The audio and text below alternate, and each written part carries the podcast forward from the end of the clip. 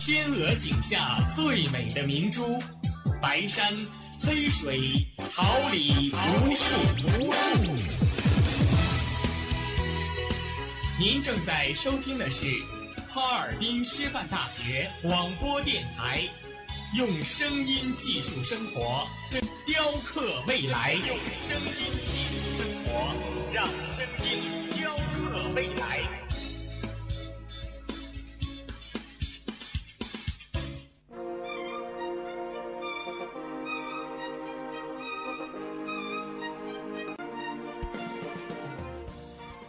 华秋实，桃李不言。炫动之声，无限精彩。FM 七十六点二。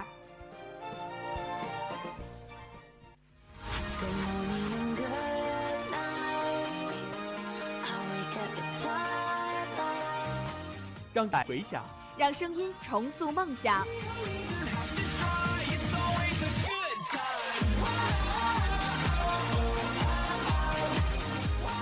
在青春的旅途上，用电波打破沉寂；在年少的岁月里，让声音尘封迷茫。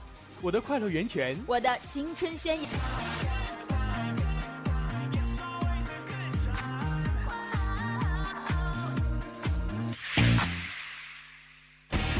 哈尔滨师范大学广播电台，正青春，传递正能量。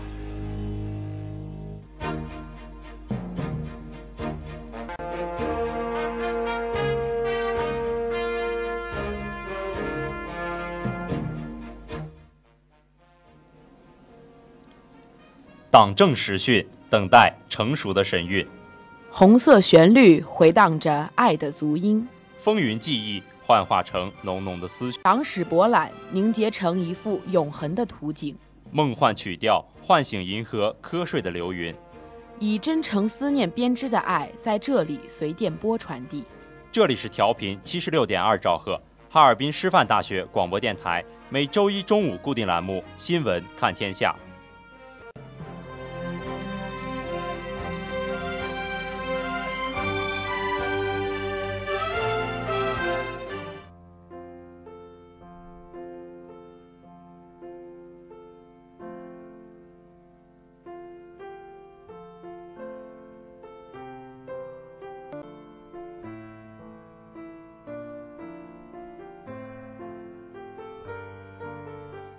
听众朋友们，大家中午好！今天是二零一六年十二月五号，星期一，农历十一月初四。欢迎大家的准时相约。最新的时政的社会百态，最及时的校园资讯，一切尽在最前沿的新闻栏目《新闻看天下》。我是播音夏继远，我是播音涂安琪，代表监制纪元，编辑董泽华，导播黄鑫，新媒体张帆、徐静元，办公室邢磊，带给您最真挚的问候。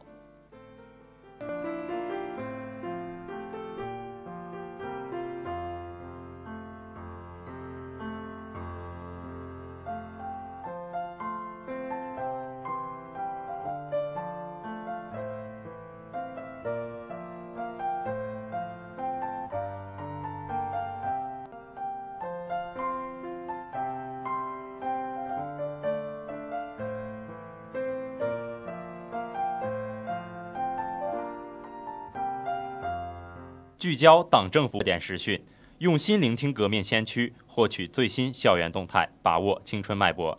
下面，让我们共同了解一下今天的内容提要。党政党训，党风党建。今天的党训传真将为您带来：习近平同塞拉利昂总统科罗李克强，国企首要职责是实现国有资产保值增值的相关报道。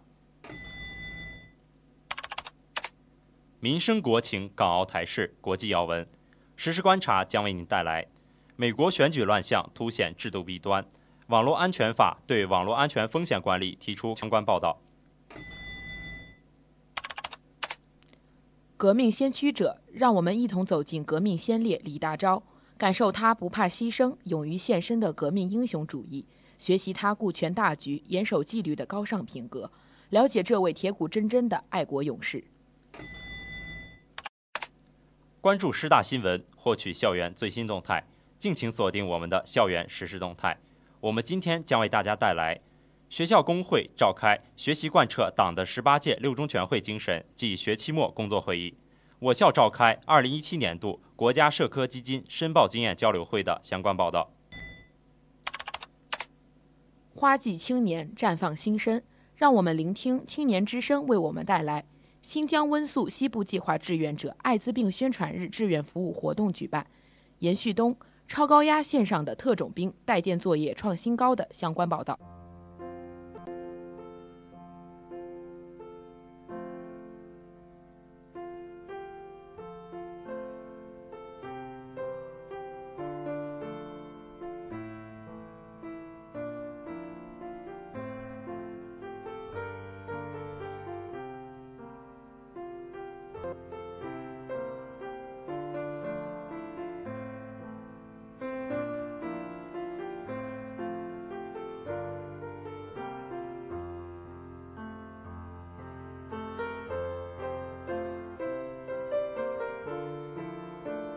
中国共产党是我们的执政党，代表最广大人民的根本利益，并在不断的实践中总结经验教训，更好地为人民服务。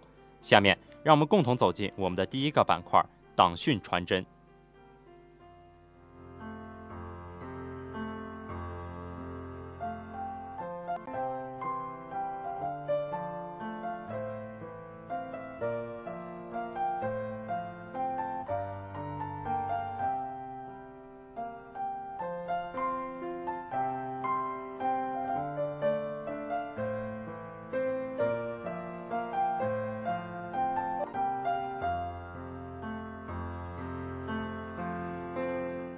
习近平同塞拉利昂总统科罗马举行会谈。国家主席习近平在人民大会堂同塞拉利昂总统科罗马举行会谈，两国元首决定将中塞关系提升合作伙伴关系，以落实中非合作论坛约翰内斯堡峰会成果为契机，全面拓展和深化两国各领域友好互利合作，更好造福两国人民。习近平指出。中塞建交四十五年来，双方相互尊重、平等互信、互利共赢，在涉及彼此核心利益问题上相互理解和支持。两国关系经受住了时间和国际风云变幻的考验，历久弥坚。双方要巩固政治互信，维护共同利益。中方愿同塞方加强政府、政党、立法机构、军队、地方政府等各领域人员交往，双方要深合促进共同发展。习近平强调。中方对非洲联合自强一体化进程快速发展感到高兴，我们将秉持真实亲诚对非政策理念和正确义利观，全面落实中非合作论坛约翰内斯堡峰会成果，把实现自身发展同助力非洲自主可持续发展实现合作共赢、共同发展。克罗马表示，中国是塞拉利昂真正的值得信赖的朋友。二零一四年，塞拉利昂爆发埃博拉疫情，最需要帮助的时候。中国率先驰援，并带动起国际社会共同行动。我愿向习主席、向中国政府和中国人衷心感谢。塞拉利昂人民深深感受到中国人民的情谊。塞方坚持一个中国政策，钦佩中国发展成就，愿同中方加强各领域合作，落实好习主席在中非合作论坛约翰内斯堡峰会上提出的十大合作计划，推动塞中和非中全面战略和不断深入发展。塞方愿密切同中方在国际事务中交流合作，加强相互支持。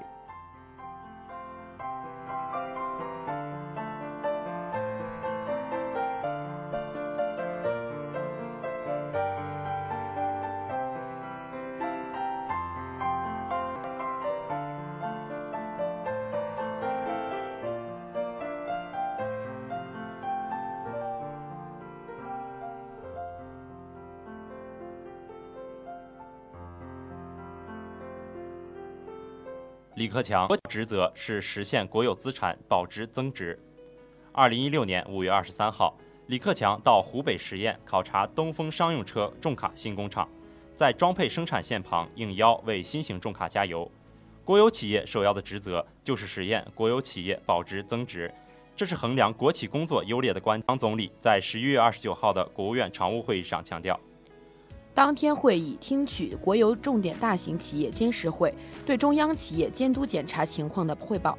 从监督检查情况看，中央企业积极推进结构优化升级，生产经营稳中向好，特别是九十月份营业增长，扭转了连续二十个月下滑局面，有力支持了经济社会平稳健康发展。李克强对此予以肯定。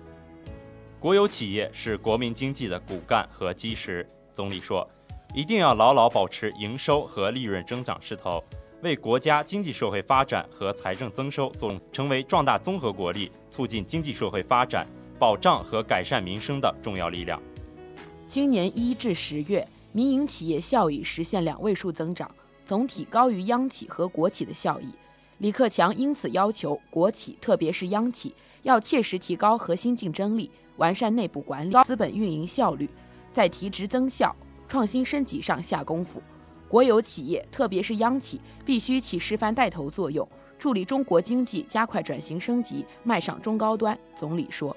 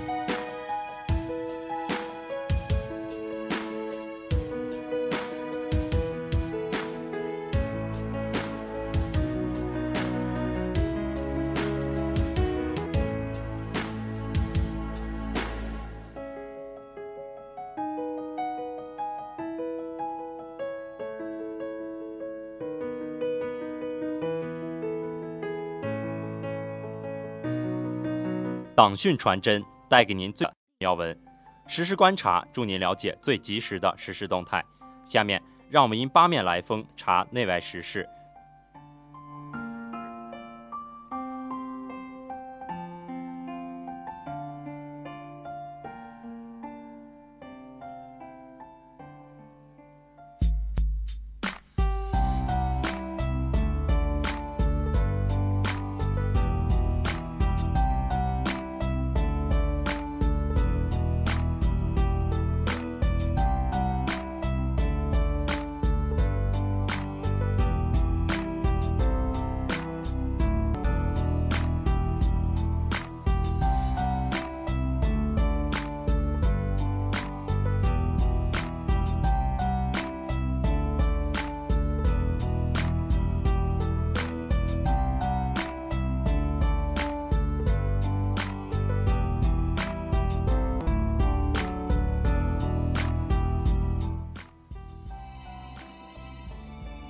美国选举乱象凸显政治弊端。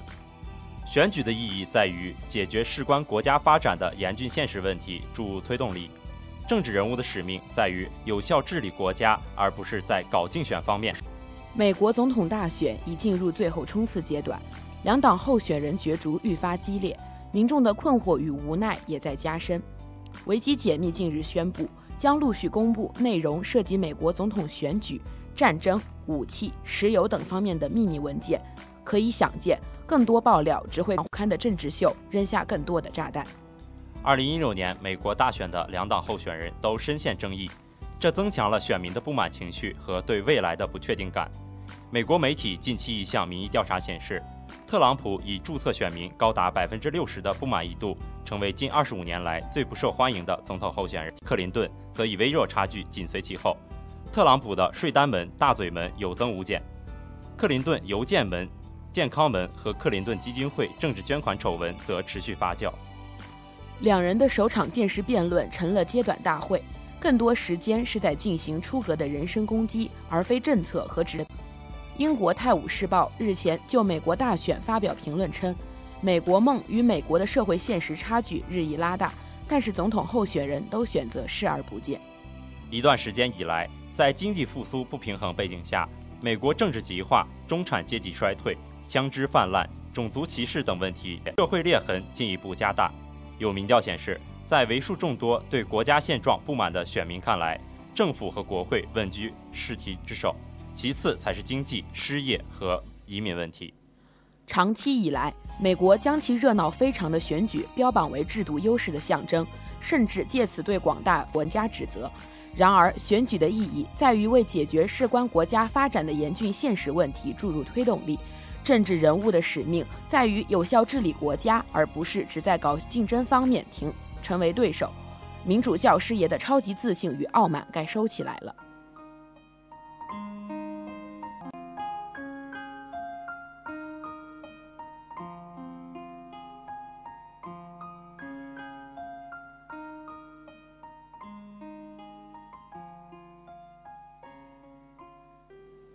网络安全法对网络提出更高要求。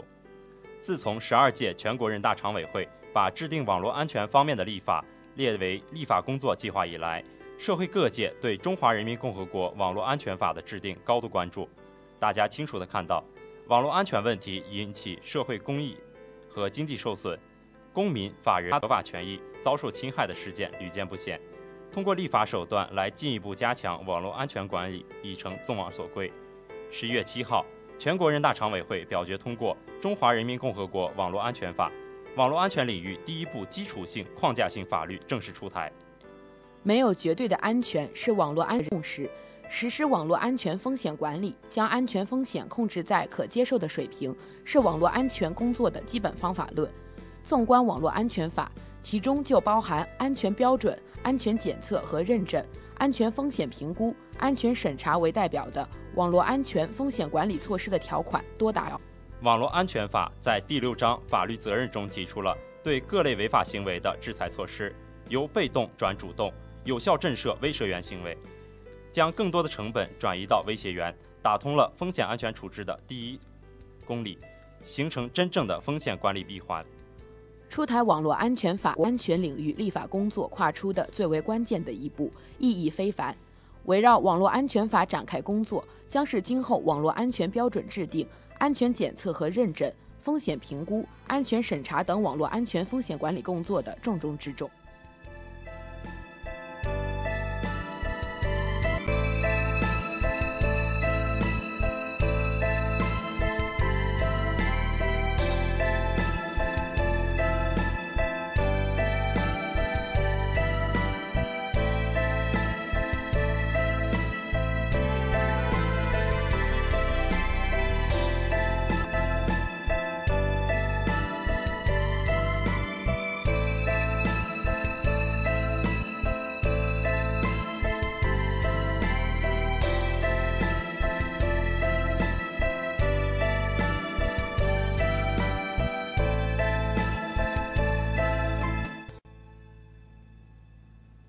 有一种触动叫眼泪，有一种沉默叫醒悟，有一种反差叫对比，有一种行为叫无私，有一种生命叫顽强，有一种态度叫笃定，有一种精神叫革命精神，有一种情怀叫永恒。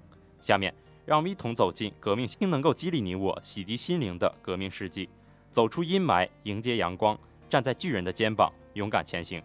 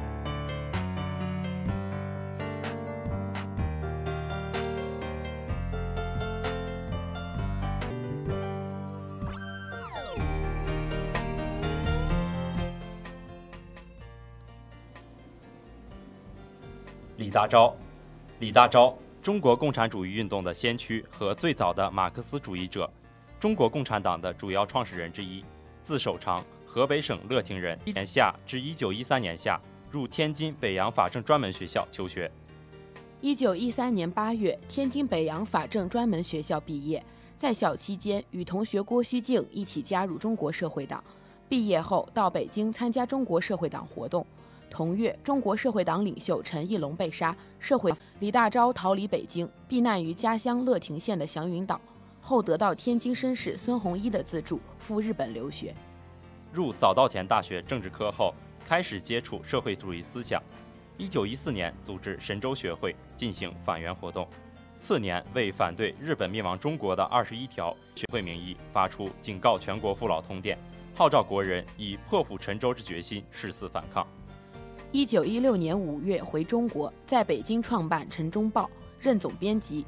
旋辞职，任《甲营日报》编辑，推动新文化运动的发展。一九二二年，李大钊根据共产国际指示会见孙中山。一九二四年，参与国共合作，出席中国国民党第一次全国代表大会，以个人身份加入国民党，任国民党第一届中共执委。李大钊曾在中国国民党第一次全国代表大会上演说。本人原为苏联党员，第三国际共产党员。一年五卅运动爆发后，李大钊与赵世炎等人在北京组织五万余人的示威。李大钊因假借共产学说笑聚群众，屡造事端，而被北洋政府下令通缉，遂逃入东交民巷俄国兵营。一九二六年三月，李大钊领导并参加了北京反对帝国主义和北洋军。一九二七年四月六号，张作霖派军警突袭搜查苏联大使馆。李大钊全家同时在苏联大使馆被捕，李大钊接受军法审判。四月二十八号，李大钊等二十名国共人员被以和苏俄里通外国为罪名绞刑处决，时年三十八岁。李同志对中国人民的解放事业、对马克思主义的信仰和无产阶级革命前途无限忠诚，他为我国开创和发展共产主义运动的大无畏献身精神，永远是一切革命者的光辉典范。大钊同志的业绩将永远受到中国人民的追怀和崇敬。李大钊牺牲后，一检党在白区的秘密组织将其安葬在万安公墓内。新中国建立后，在河北乐亭、北京等李大钊生活和战斗过的地方，相继建立了李大钊的纪念馆。一九八三年十月，李大钊烈士陵园在北京万安公墓建成，中共中央领导亲自参加，举行了龙城。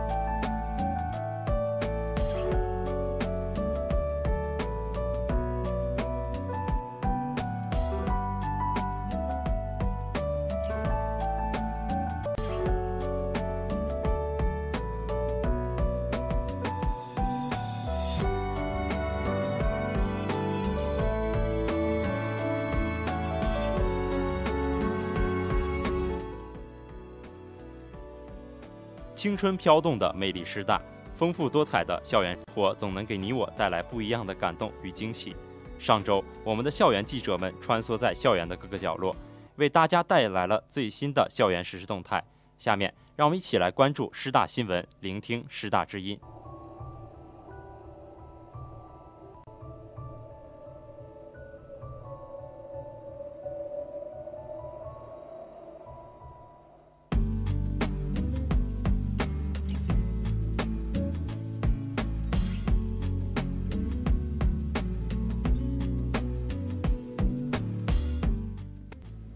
学校工会召开学习贯彻党的十八届六中全会精神暨学期末工作会议。根据学校党委下发的关于学习贯彻党的十八届六中全会精神的通知精神，十一月二十九号下午两点，学校工会在行知楼会议室召开了学习贯彻全会精神暨学期末工作会议。会议对党的十八届六中全会精神进行了深入解读，对学校本年度的重点工作进行了说明。学校党委常委。工会主席赵科学出席了会议，工会副主席王明刚、王春红和全体党员干部参加了会议。会上，党的十八届六中全会精神进行深度解读，要求党员干部充分认识党所面临的考验，着重强调党员干部要在党严党，在党拥党，深刻认识党要管党、从严治党的重要性。同时，将实践经验与制度建设相结合，强调了工会制度建设的必要性，要求工会全体党员干部将实践中的成功经验上升到制度层面，在学校党委的领导下，进一步完善制度建设，明确下阶段工会的工作重点。王明刚和王春凤分别对学校工会2016年工作总结和2017年工作计划进行了说明。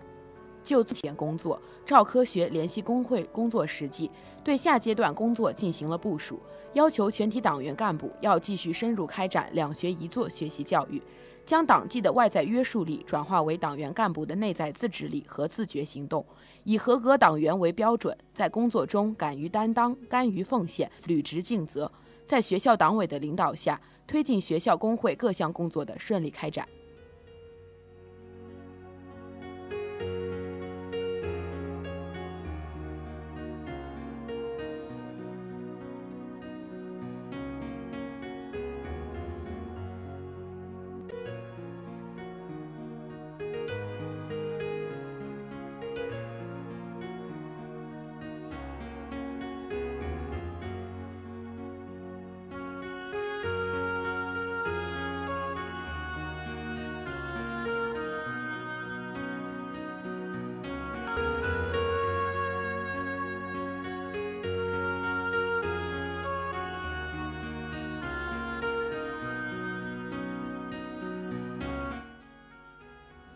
我校召开2017年度国家社科基金申报经验交流会。为了提高2017国科基金项目的申报质量，按照2017年度国家社科基金申报辅导工作安排，2016年11月30号下午，学校在746会议室召开2017年度国家社科基金申报经验交流会。科研处处长郝文斌教授及相关学院45岁以下教师参加会议，会处长李小航主持。会上，郝文斌结合自身申报国家社科基金项目经历，与教师分享了申报体会。他说：“教师申报项目不是目的，应具有执着的学术追求。项目的获得需要长期的学术积淀和辛勤汗水的付出。申报项目要不增长点，搭建不同学科合作交流的平台。对于申请书文本，要仔细推敲，字斟句酌，精益求精，使其更加完善。”科研处将进一步加强科研导向的引领和项目申报工作。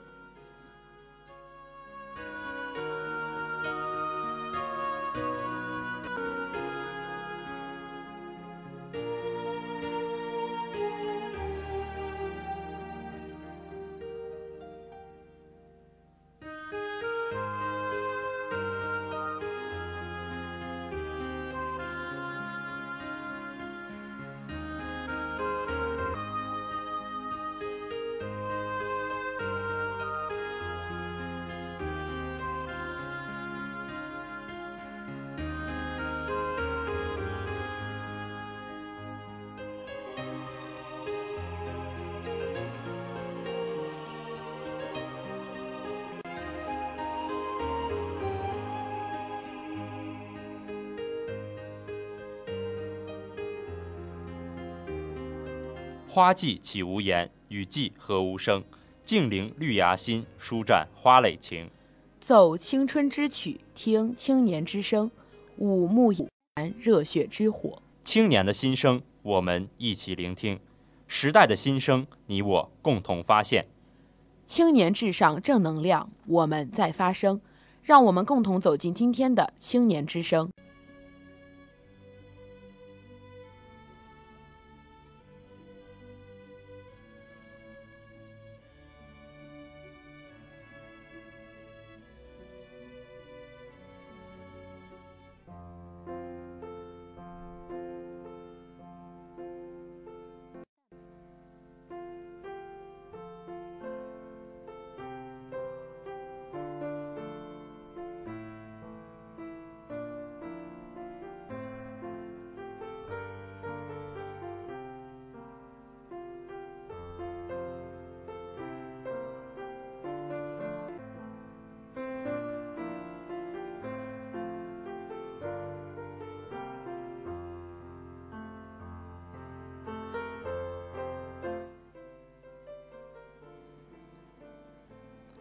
新疆温宿西部计划志愿者艾滋病防治志愿服务活动。二零一六年十二月一号是第二十九个世界艾滋病日。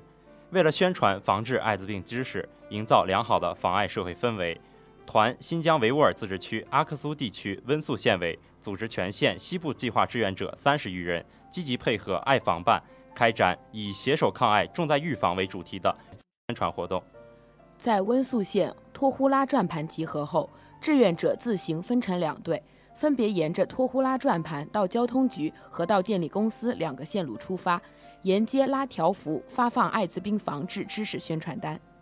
志愿者队伍吸引了很多群众的围观，他们向路过的群发单，并走进商铺、农贸市场，热情讲解防艾知识，解答群众提问，用实际行动践行志愿服务精神。据了解，此次团温宿县委组织开展的“青春零艾滋，你我同参与”进校园宣讲、沿街宣传等活动，产生了强烈反响，使广大青少年。解了有关艾滋病的知识，对艾滋病有了正确的认识，增强了防艾意识，更使广大青少年和群众意识到，我们每个人都有义务积极投身于艾滋病的宣传与预防中去，强化社会意识与责任感。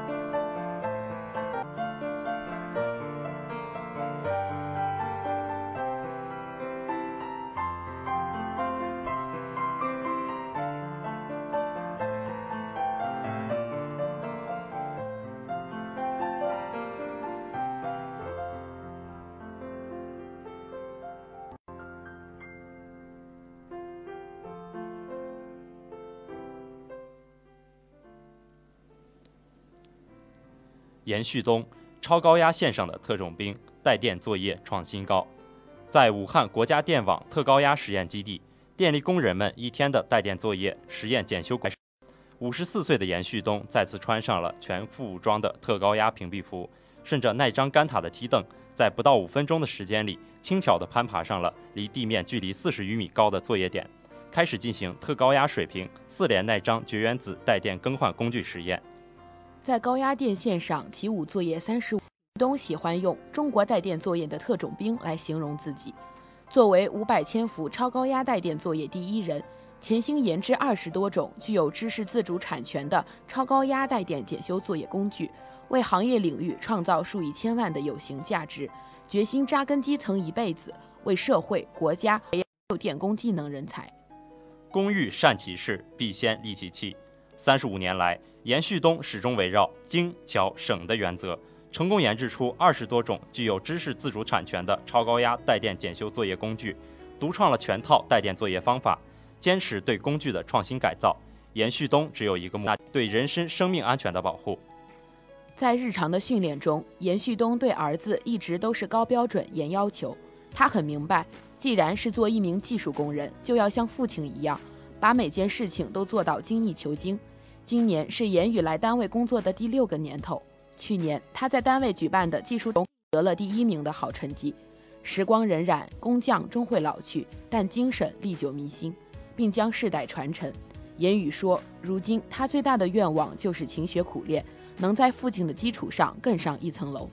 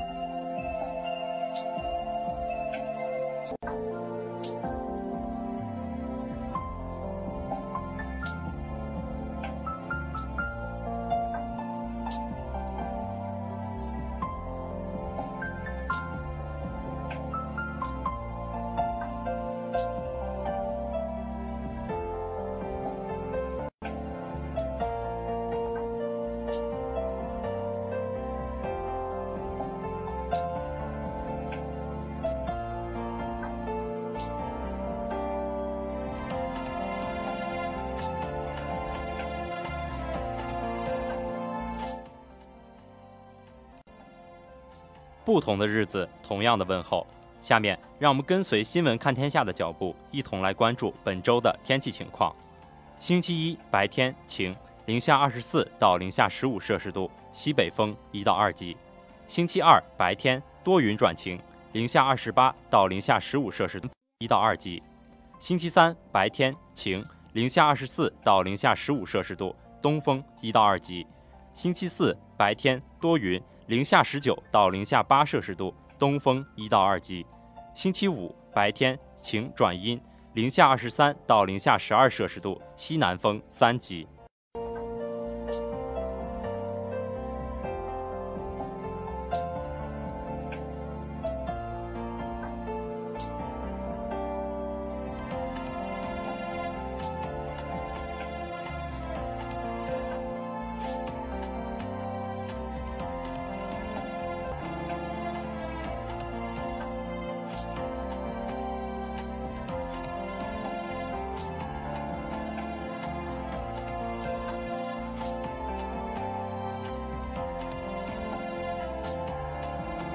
红色经典感怀，感悟人生，感动心灵。新闻看天下，吹响最迅捷的消息短笛。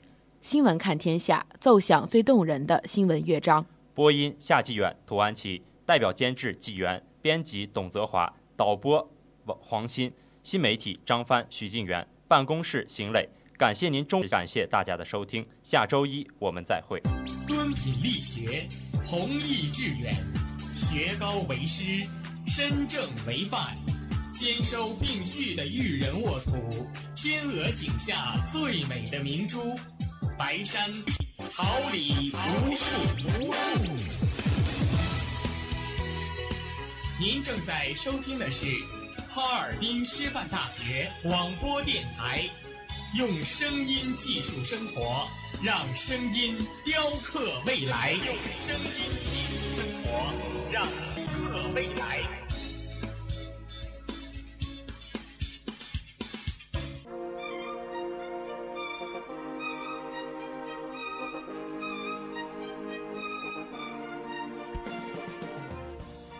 春华秋实，桃李不言。炫动之声，无限 FM 七十六点二。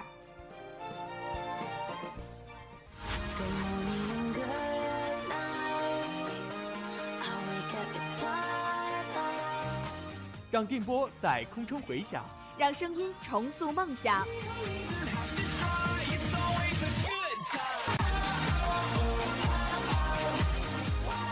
在青春的旅途上，用电波打破沉寂。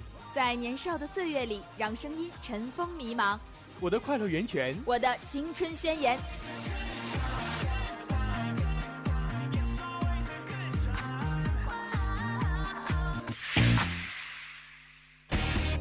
哈尔滨师范大学广播电台，正青春，传递正能量。